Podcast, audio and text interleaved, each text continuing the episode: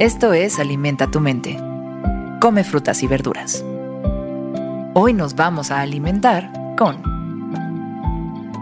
Friedrich Nietzsche.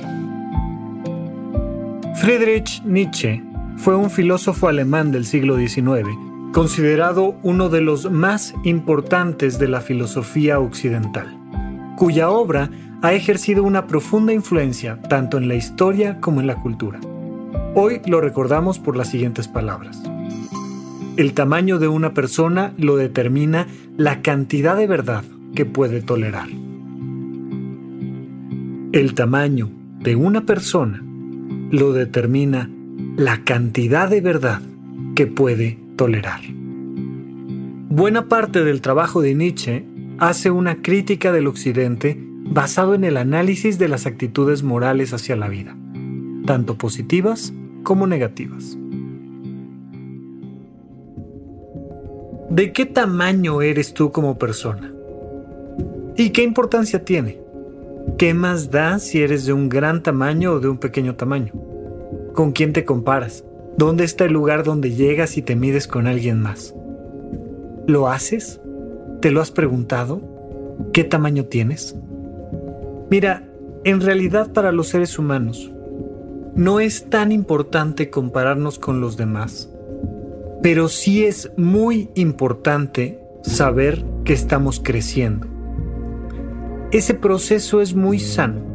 Nos permite darnos cuenta de que tenemos un lugar en el mundo, que tenemos un valor como personas. Por supuesto que en el momento en el que ya te empiezas a dar cuenta de que no eres del tamaño que a ti te gustaría ser, pues empieza a surgir una necesidad obvia muy clara de compararte con los demás. Y no solo de compararte con los demás, sino de demostrar que los demás no están a tu altura, a tu nivel. Y empiezas a descalificar al otro. Porque la manera más sencilla de sentirnos temporalmente bien es descalificando a los demás. Es demostrando ante todos que el otro no es tan grande como dice ser.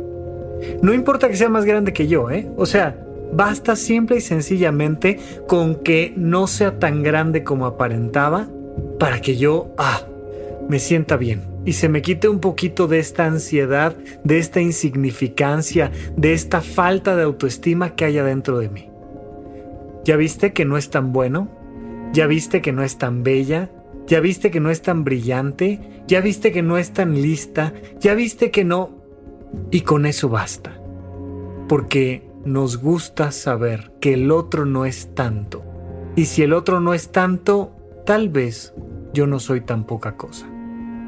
Pero cuando lo llevamos a un terreno mucho más sano y no nos preocupamos tanto por denigrar al otro, sino por genuinamente crecer. Cada vez que crecemos, nos sentimos mejor con nosotros mismos.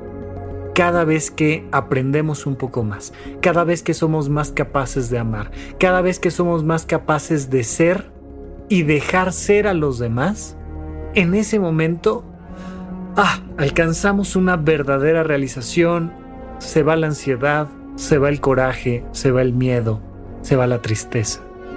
Pero eso requiere que seamos capaces de aceptar la verdad. Porque solo partiendo de la verdad puedes crecer. Y mientras más verdad puedes tolerar, más puedes crecer. Pero no nos gusta la verdad.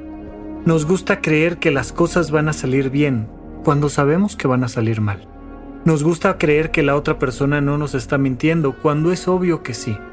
Nos gusta pensar que yo tal vez el día de mañana, sin hacer nada, voy a conseguir eso que hasta el día de hoy nunca he conseguido y simplemente no va a pasar. Sí, la vida es difícil. Sí, a veces es decepcionante. Sí, deberíamos de ser más sabios, más amorosos, más tolerantes, más delgados, más jóvenes, más... Sí, todo debería ser distinto. Pero si no aceptas que no lo es, no vas a poder comenzar el camino de transformación. Crece, crece siempre desde la verdad.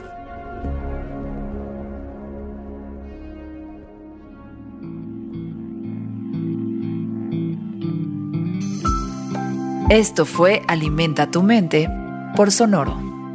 Esperamos que hayas disfrutado de estas frutas y verduras. Puedes escuchar un nuevo episodio todos los días en cualquier plataforma donde consumas tus podcasts. Suscríbete en Spotify para que sea parte de tu rutina diaria y comparte este episodio con tus amigos. El tamaño de una persona lo determina la cantidad de verdad que puede tolerar. Repite esta frase durante tu día y pregúntate, ¿cómo puedo utilizarla hoy?